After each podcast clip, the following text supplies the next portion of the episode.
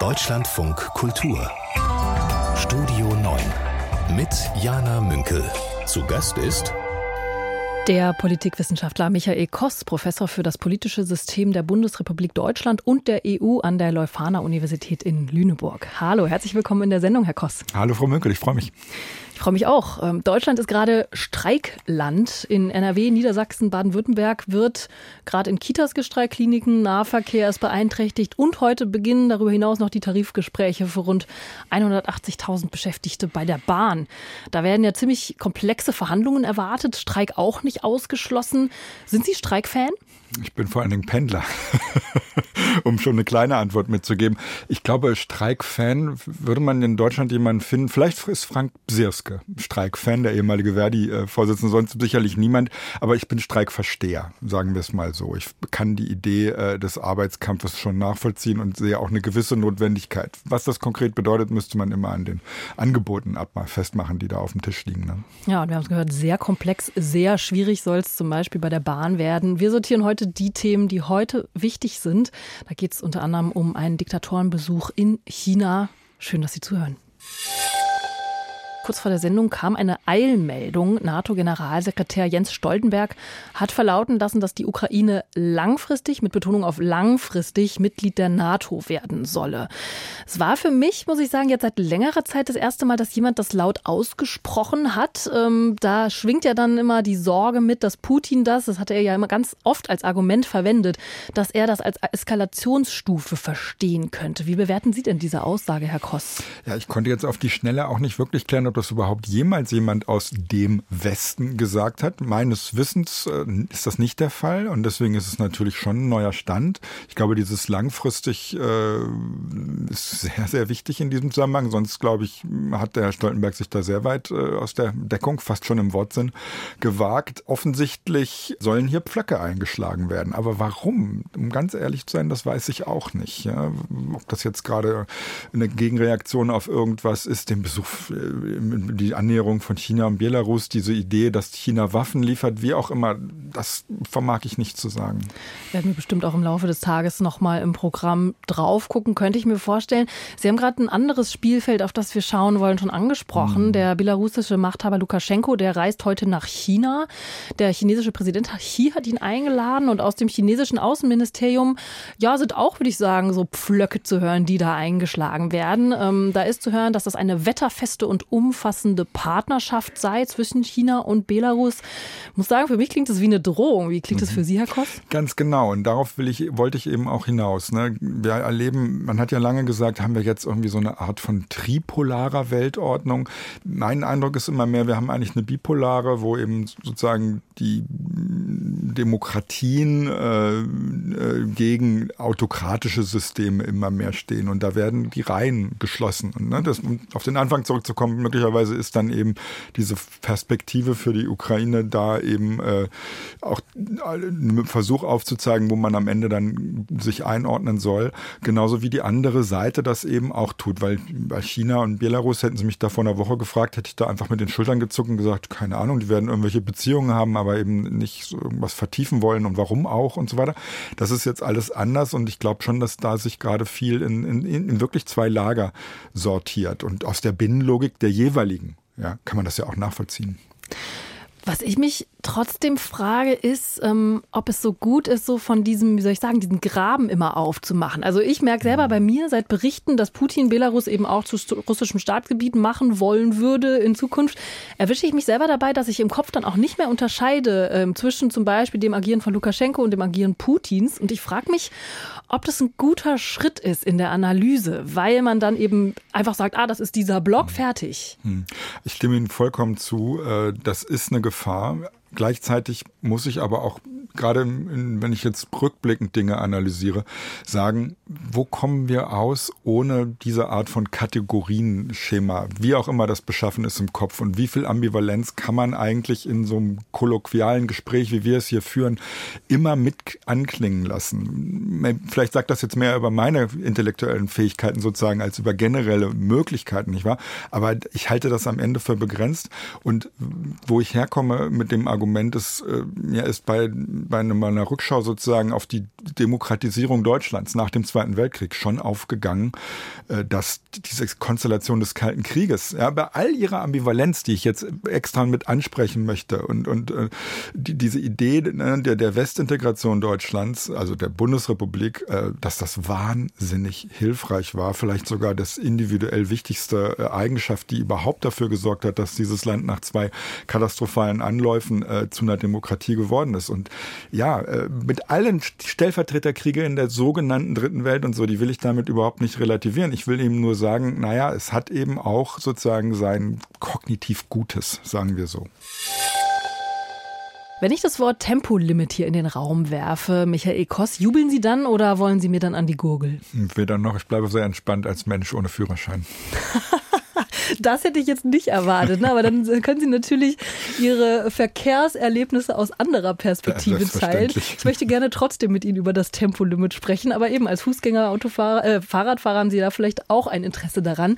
Und zwar geht es mir jetzt nicht um das Tempolimit auf Autobahnen, was ja irgendwie regelmäßig zu Schnappatmung bei bestimmten freiheitsliebenden Menschen führt, sondern um das Tempolimit innerorts. Es gibt eine Initiative, die fordert, dass das flächendeckend eingeführt wird, und zwar bei Tempo 30. Und viele Kommunen befürworten das das. Ähm, da gibt es äh, einen Paragraphen 45 der Straßenverkehrsordnung, der müsste geändert werden, damit die Kommunen eben dann auch selber entscheiden können, ja, bei mir soll nur Tempo 30 erstmal ähm, ohne Voraussetzung gelten. Wenn Sie Bürgermeister wären, egal ob jetzt mit oder ohne Auto, würden Sie da zustimmen?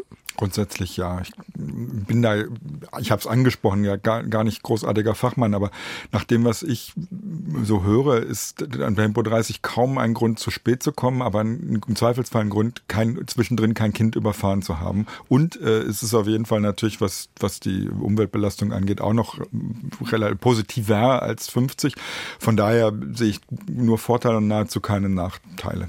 Obwohl ich sagen muss, ich war überrascht. Ähm, ich habe mir ähm, auch noch mal äh, angeschaut, inwiefern ist es denn umweltfreundlicher? Mhm. Und was zum Beispiel Lärm und Feinstaub angeht, ja, da macht es mhm. was aus. Es gab aber ähm, ja verschiedene Studien, also der ADAC hat zum Beispiel eine gemacht, da wurde gezeigt, dass äh, es eigentlich gar nicht unbedingt besser ist, wenn 30 km/h auf Hauptverkehrsstraßen eingeführt wird, weil da die Ampelanlagen so eingestellt sind, dass mit 50 man relativ gut durchrollen kann und man das eben alles umkoordinieren müsste. Und mit mehr Stops und Starts es dann dazu kommen könnte, dass dann sogar mehr mhm. CO2 ausgestoßen wird. Also mhm. man muss genau hingucken. Mhm, genau, ich habe jetzt aber auch diese Vorschläge, die da kommen, nie so verstanden, dass man jetzt, wenn zum Beispiel eine Bundesstraße durch einen Ort, denkt man jetzt in kleinere äh, Gegenden, also kleinere Ortschaften, nicht wahr, äh, da, dass da, da dann 30 gemacht werden soll, sondern immer nur in den, in den Wohngebieten, oder?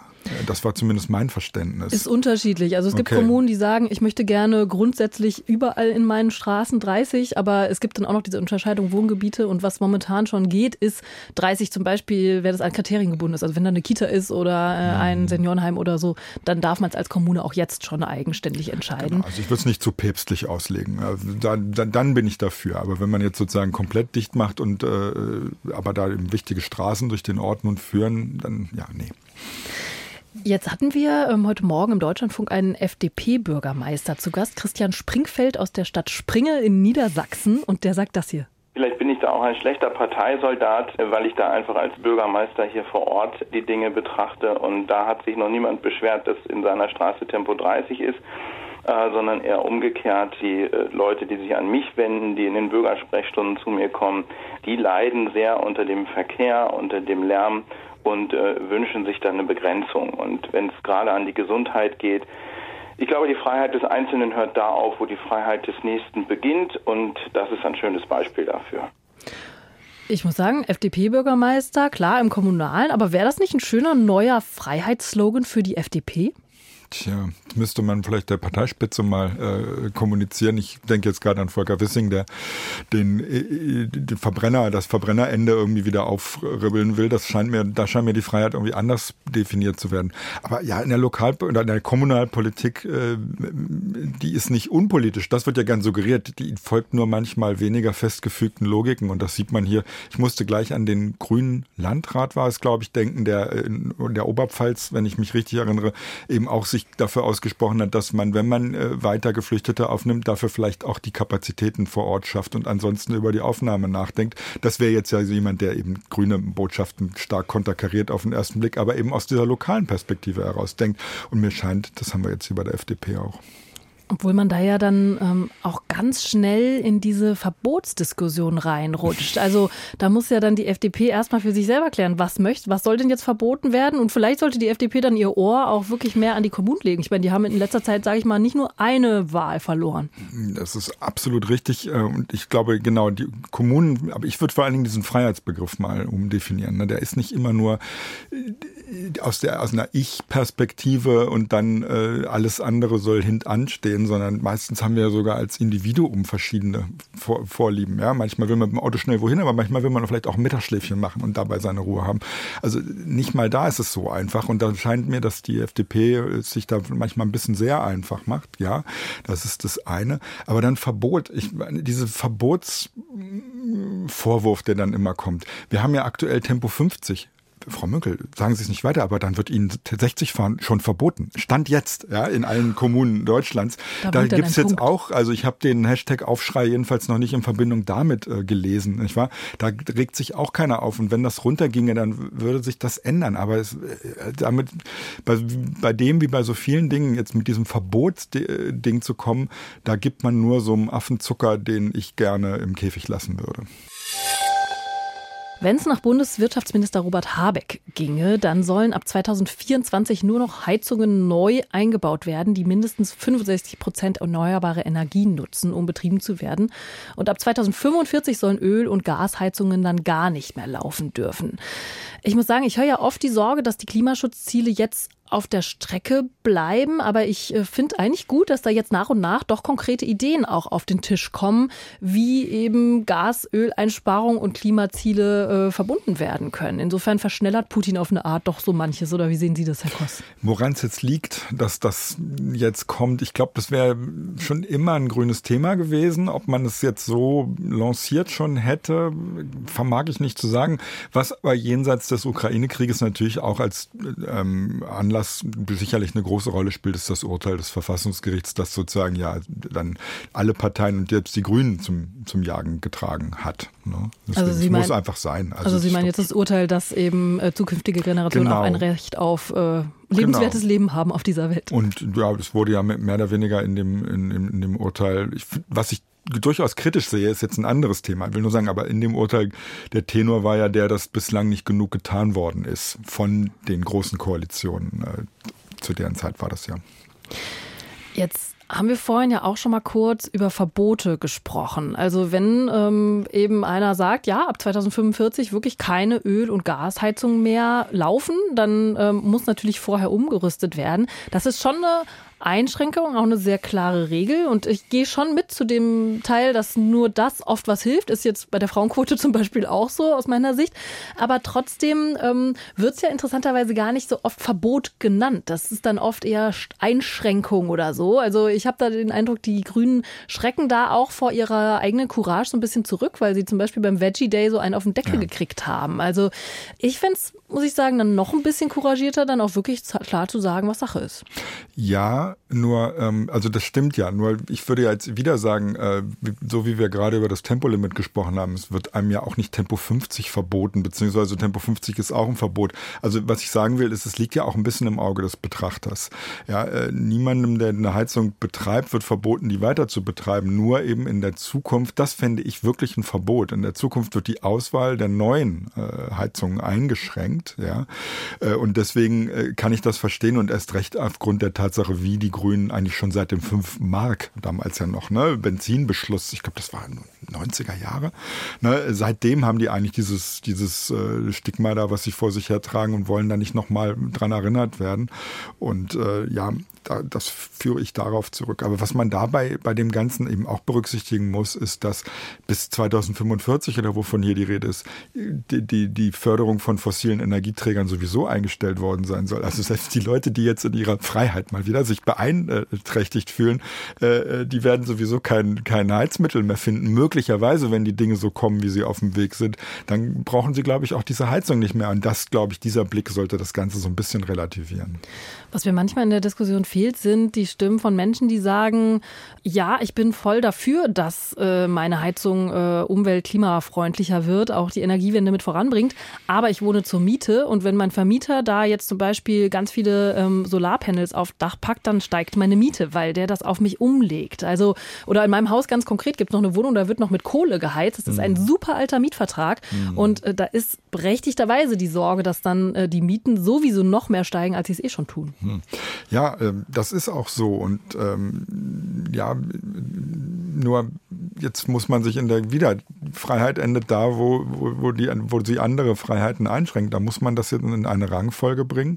Bei den Grünen ist die relativ klar. Ich meine, wir reden ja jetzt hier von einem Vorschlag aus dem äh, Wirtschaftsministerium, der erstmal noch in, in, in, ins Kabinett muss, der da eh noch gerupft wird. Äh, ich glaube, dass eben genau die Themen, die Sie ansprechen, wahrscheinlich von der SPD dann nochmal stark gemacht werden, dass man eben mindestens, wovon Habeck meines Wissens auch schon spricht, dass man mindestens für sozusagen Härtefälle äh, Ausgleichszahlungen schafft oder vielleicht sogar finanzielle Anreize für die Umrüstung schafft. Und dann ist das, fürchte ich, genau das, was, was notwendig ist, um uns, um uns aus dem selbstverschuldeten äh, Problem äh, der, der Erderwärmung wieder raus zu ähm, äh, manövrieren. Weil da, da sind wir ja nicht reingekommen, weil wir irgendwie mal kurz Pech hatten, sondern weil wir seit äh, 150 Jahren alles verbrennen, was, äh, was brennbar ist auf dieser Welt. Ist halt so.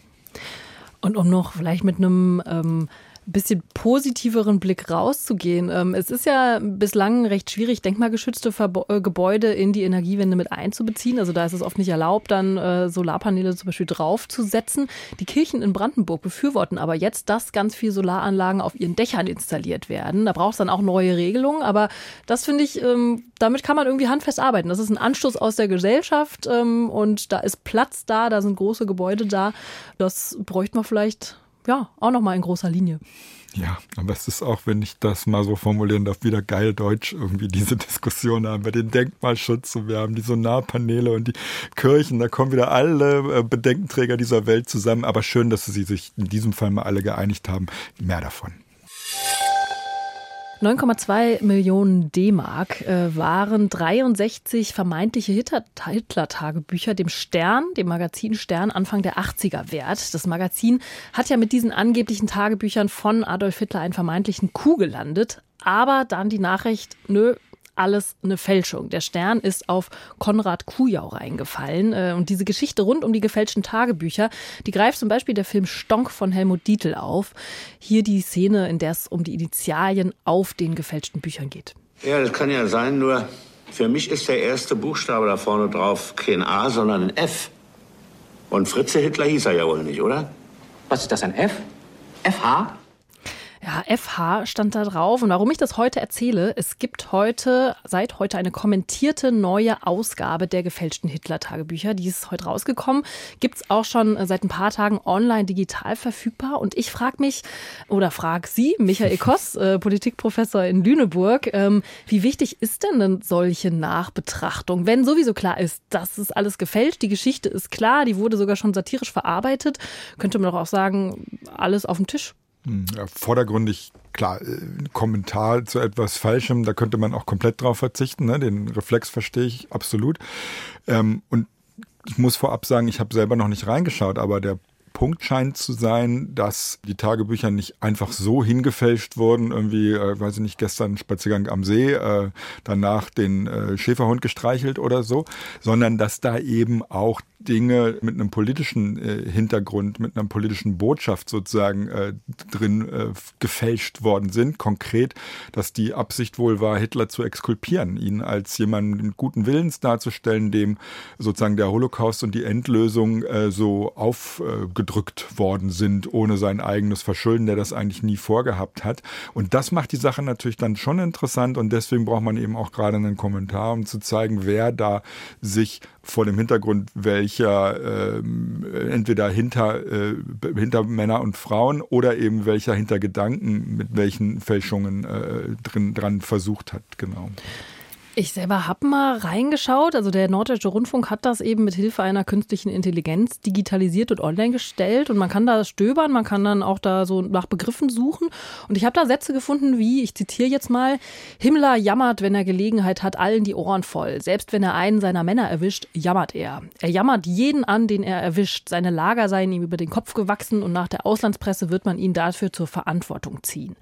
Ich muss sagen, ich habe das gelesen und musste einerseits grinsen, weil es wirklich so satirisch klingt. Mhm. Andererseits ähm, würde ich Ihnen recht geben, dass genau da natürlich ähm, ein Kommentar total wichtig ist, weil es sonst so schnell geht, dass man das nicht ernst nimmt. Und ich mhm. meine, jemand hat das mit einer Intention gefälscht, haben Sie ja mhm. gesagt. Mhm. Ja, wäre sicherlich Stoff auch, um sich nochmal da tiefer reinzugraben. Absolut. Ich würde mal ähm, Haus am Wannsee oder sowas äh, da drin suchen quasi, ob da zum Beispiel die besagte Wannsee-Konferenz eine Rolle spielt. Aber da, die, allein das Zitat, was Sie jetzt gerade gebracht haben, ist ja schon die Auslandspresse. Ich glaube, die war jetzt nicht so die zentrale Kategorie für die innere Führung äh, der NSDAP, weil man hatte ja dann schon äh, vor, den Endsieg eben auch zu erringen. Und daher wäre einem, glaube ich, welches Ausland ist da dann eher die Frage. Ne? Also als würde man dann irgendwann mit diesem Krieg, das wird ja fast schon unterstellt, würde man mit diesem Krieg aufhören und dann würde man mal so eine Konferenz machen und dann würde man so eine Nachkriegsordnung entwerfen. Ich habe große Zweifel, dass das äh, die die, die Ziele äh, im Zweiten Weltkrieg Deutschlands waren.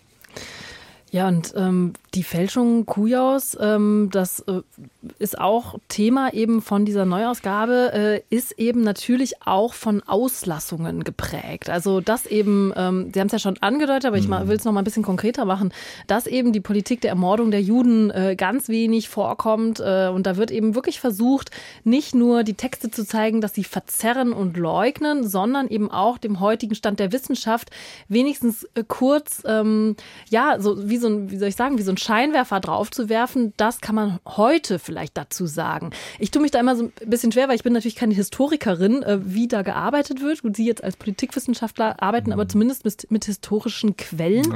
Was würden Sie denn sagen, blickt man da heute anders drauf? Auch, was weiß ich, nach der mhm. Dokumenta-Debatte zum Beispiel, als damals? Naja, damals ist die Zeit ähm, nach der großen Wasserscheide, würde ich mal sagen, der Weizsäcker Rede. Ne? Diese Rede, wo zum ersten Mal eben von einer Niederlage überhaupt erstmal die Rede war und wo die Serie Holocaust im deutschen Fernsehen gelaufen ist und eben auch große Wellen, das war glaube ich in den späten 70ern schon, große Wellen geschlagen hat. In diesem Kontext zumindest gab es ähm, eine Diskussion, über massenhafte Verbrechen. Das würde ich jetzt zeitgenössisch mal sagen. Wir sind aber immer noch vor dieser sogenannten Wehrmachtsausstellung des Hamburger Instituts für Sozialforschung. Das heißt, es waren immer noch sozusagen eine böse Kaste, die da äh, sich in Verbrechen äh, verübt hat, wohingegen die große Masse möglicherweise immer noch zeitgenössisch als äh, unbeteiligt äh, angesehen wurde. Aber äh, offensichtlich ähm, wird da ja noch ein uralter Mythos. Also das ist ja eigentlich der erste Mythos, der da bedient wird. Adolf Hitler hat das alles nicht gewollt, wenn das der Führer wusste. Ja? So hat man schon im, im, im Dritten Reich selbst argumentiert, ne? um, um sozusagen die, die eigentliche Gutheit des Regimes äh, zu unterstreichen. Dann kam ja eben dieser zweite, der ist noch nicht ganz abgelöst gewesen, Mythos. Äh, ja, das gab so ein Inner Circle in der äh, nationalsozialistischen Bewegung, die haben viel Böses verursacht, aber das, die breite Masse war sozusagen unbeteiligt beteiligt. Und heute ist Stand der Forschung, würde ich eben sagen, dass es sich um so das neue Buch von Götz Ali, unseren Nationalsozialismus handelte, hinter dem eben wirklich manifeste Mehrheiten bis zum Ende, bis zum bitteren Ende standen, die eben, und auch so kann man, würde ich sagen, nur am besten erklären, warum überhaupt bis zum bitteren Ende gekämpft wurde, weil alle wussten, äh, wie verstrickt ähm, sehr, sehr, sehr viele, nicht alle, natürlich nicht, Stichwort Ambivalenz, aber sehr, sehr viele waren gut. Aber es ist eben wichtig zu sehen, dass man in den 80ern noch versucht hat, diesen ersten Mythos zu bedienen, ganz offensichtlich und wahrscheinlich auch nicht aus Zufall. Ich würde sehr gerne wissen, wer die Stichwortgeber dieser Passagen eben waren, die man ja eben sonst auch ganz anders, Stichwort habt den Hund gestreichelt, hätte ausfüllen können, wer da die Stichwortgeber waren. Und das verweist aber auch einmal mehr auf diese Kontinuität rechtsextremer Gesinnungen in Deutschland, die äh, niemals verschwunden waren. Gemeinsam mit dem britischen Premier Rishi Sunak hat äh, EU-Kommissionspräsidentin Ursula von der Leyen äh, gestern erklärt, dass die EU und Großbritannien sich geeinigt haben im jahrelangen Streit um den Brexit und um Nordirland. Es gibt eine Einigung, die vorsieht, dass es reibungslosen und frei fließenden Handel ohne Grenze in der irischen See geben soll. Und ich habe Ursula von der Leyen schon lange nicht mehr so grinsen gesehen. Äh, diese Einigung wurde historisch genannt. Zu Recht, Michael Koss? Da, glaube ich, kamen wir gerade noch historischere Themen. Äh, bei aller, äh, aller Verständnis für die Reichweite des Brexit, aber ich sehe da noch zwei, drei andere Weltthemen. Nee, aber es ist natürlich sehr wichtig, äh, einfach weil dieser innerbritische Konflikt, äh, das kann niemand wollen, dass der eskaliert und das, der, der droht ja immer zu eskalieren. Wir reden ja von Gewalt im, im, im schlimmsten Fall. Und deswegen äh, ist es, glaube ich, wichtig, es scheint mir ein Kompromiss zu sein. Alle haben was bekommen. Das höhere Ziel, Großbritannien irgendwie von der EU zu separieren, äh, ist beibehalten worden. Von daher bin ich da auch absolut zufrieden mit. Jetzt ähm, haben Sie schon gesagt, alle haben was bekommen. Es äh, ist ja auch aber trotzdem immer noch so, dass Menschen überzeugt werden müssen. Also der mhm. äh, britische Premier äh, Rishi Sunak, der ist heute nach Belfast gereist. Ähm, es gilt nämlich noch, die nordirische Protestantenpartei DUP zu überzeugen, also die Unionisten. Mhm. Und ähm, ja, ich finde es ja eigentlich wenn es nicht so ernst wäre, eigentlich ganz witzig, dass dieser Moment der Stärke für die EU jetzt einer ist, wo ausgerechnet äh, jetzt der britische Premier nochmal hinreisen muss und ausgerechnet bei diesem Brexit-Thema nochmal ähm, den letzten Schritt dann ähm, gehen muss. Ja, aber ich denke, wenn man sich die ganze Genese dessen anguckt und äh, wie da verhandelt worden ist und dass Großbritannien eigentlich so das Abkommen so hat erstmal geschlossen mit der EU auf eine Art und Weise, wo allen klar war, es muss nochmal ausbuchstabiert werden, finde ich es jetzt tatsächlich keine Demütigung. Sowas ist ja auf internationalem Parkett schnell eine wichtige Kategorie. Wenn dann äh, diejenigen, die, die da die, die großen Fragezeichen an die Wand malen, eben jene auch bitte selber abradieren müssen wieder am Ende. Und natürlich äh, innerbritisch, sowohl was seine eigene konservative Partei, den Hardliner-Flügel, als auch die DUP anbelangt, äh, ist das noch keine gemähte Wiese, ganz klar.